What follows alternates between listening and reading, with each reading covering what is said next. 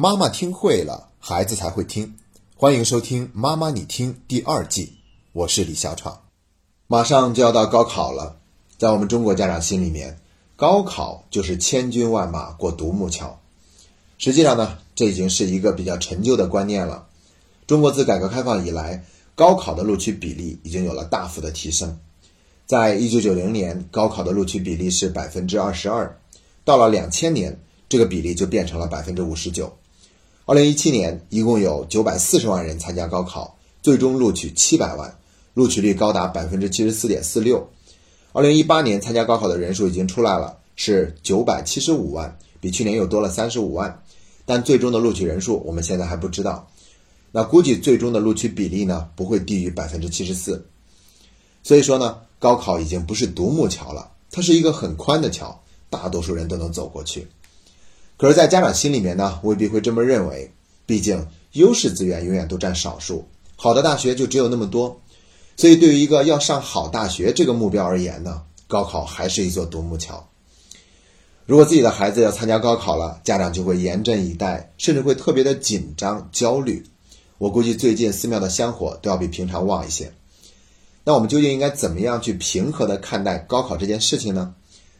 让我想起来前一段时间我看了一档综艺节目，叫做《极限挑战》，然后里面黄渤等六位嘉宾，他们在距离高考前一百天的时候，去到了上海崇明中学，跟那里的高三学子做了一个小活动。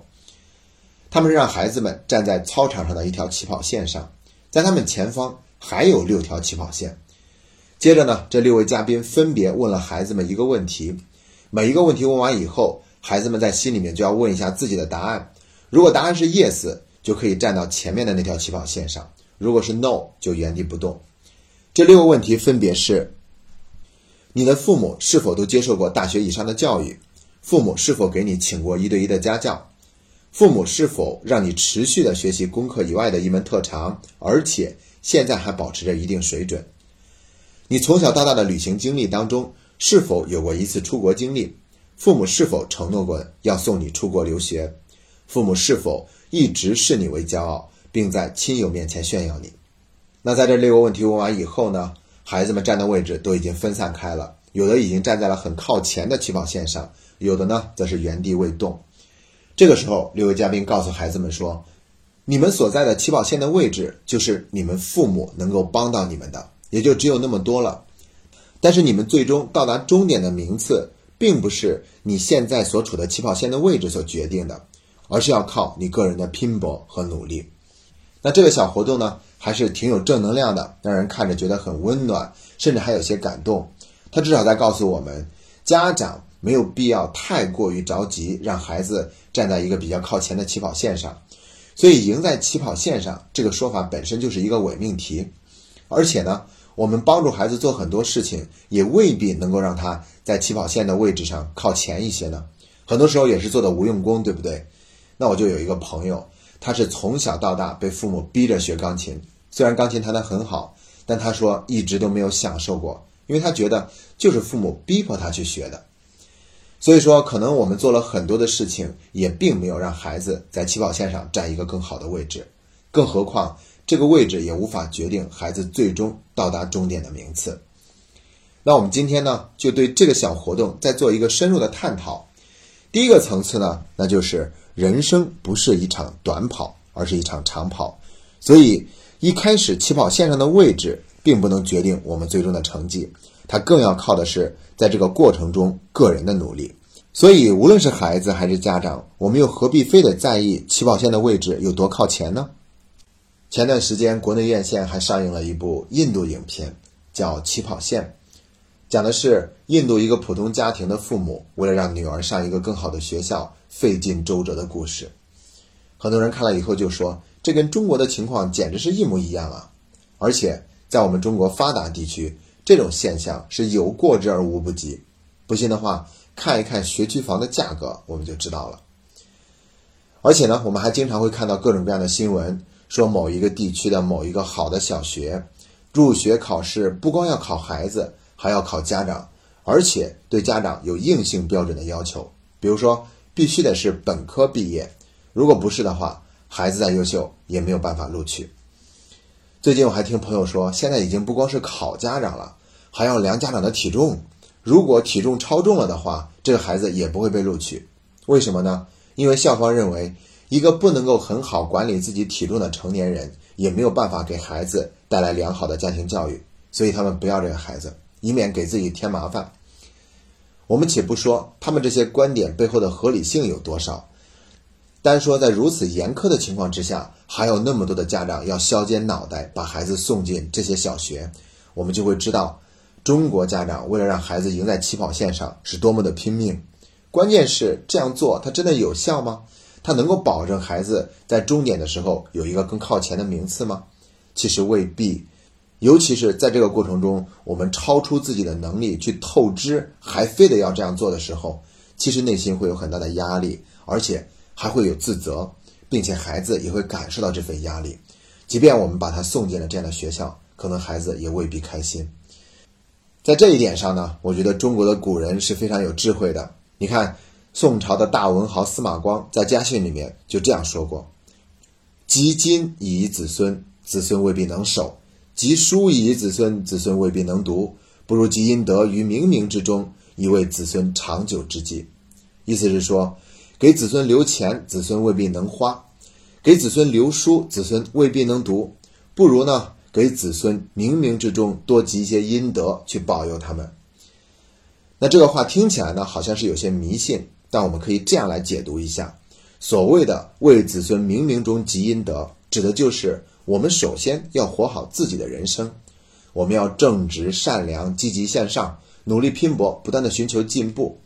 而且要营造一个和谐、轻松、快乐的家庭氛围。爸爸爱妈妈，妈妈爱爸爸，这就是给孩子最好的教育。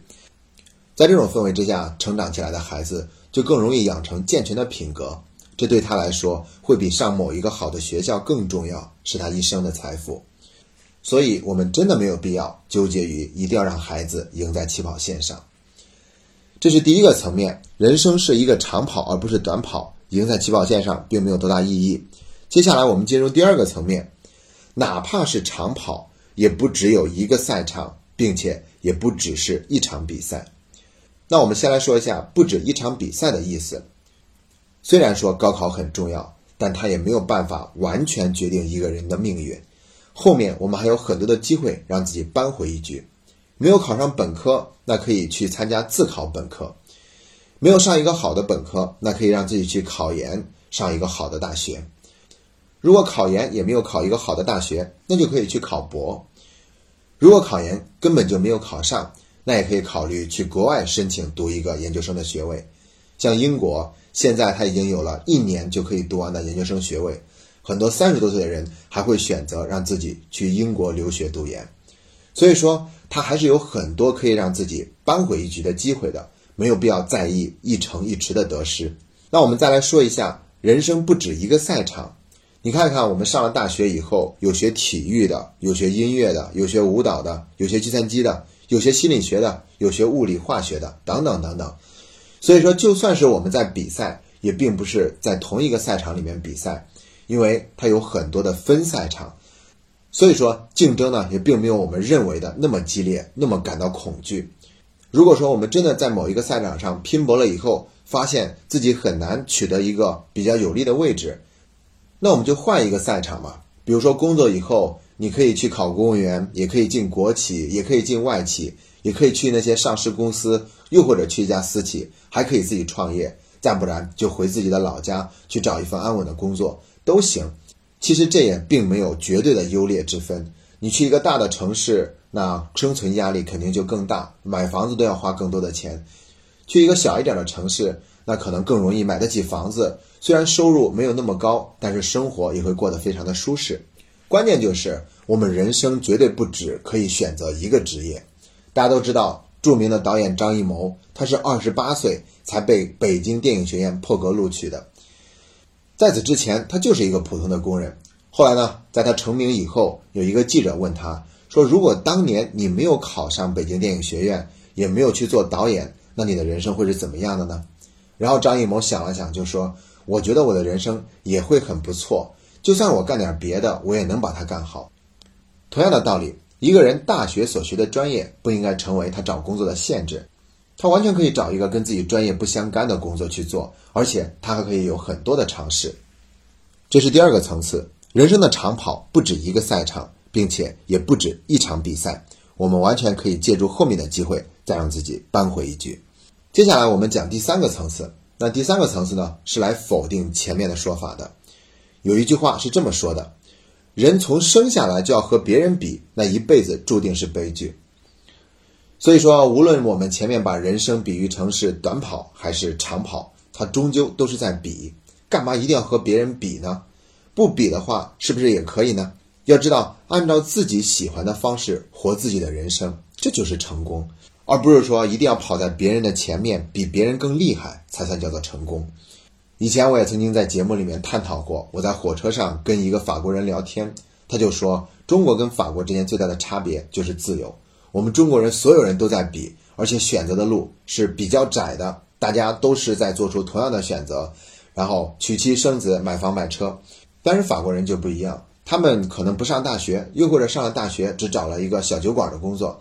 总之，他们想去体验各种各样不一样的人生，而没有非得说一定要忙着跟别人比，买一个更大的房子，开一辆更好的车，去活出那种成功人士的样子。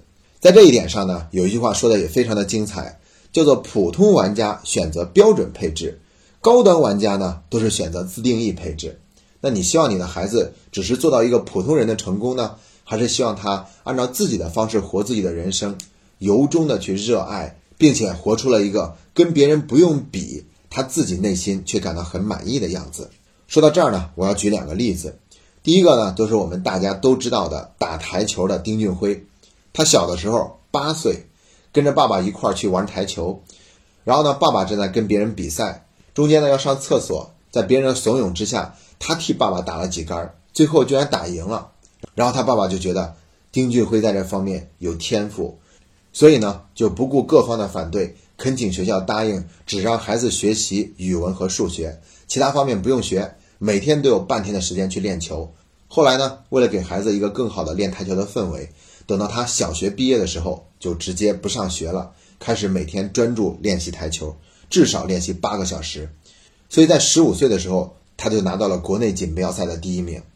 要知道，我们中国的体育啊，都是举国体制，他是在体制内去养着人进行专门的训练的。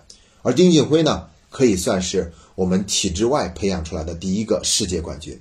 你看他的父亲就很开明，大多数的家庭怎么敢让孩子小学就直接退学呢？但他的父亲呢，就属于高端玩家，进行自定义的配置，就敢让孩子退学。最后你发现，人家丁俊晖也是很成功，对不对？而且后来长大了，还被上海交通大学破格录取，并且还曾经去英国留学读书。然后我再讲另外一个例子，这是我的一个好朋友，他有极高的艺术天赋，但是在上大学的时候呢，如果学艺术类的专业，学费会要贵一倍之多。他家里的条件呢比较紧张，所以呢，他是凭着自己的努力。靠文化课考进了一所本科的艺术类院校，然后呢，学的是法学专业。他在闲暇之余去学校里面学习他喜欢的雕塑专业。后来他发现学校里面的进度太慢，就干脆在外面找了一个工作室，就像给别人做学徒一样，开始去练习。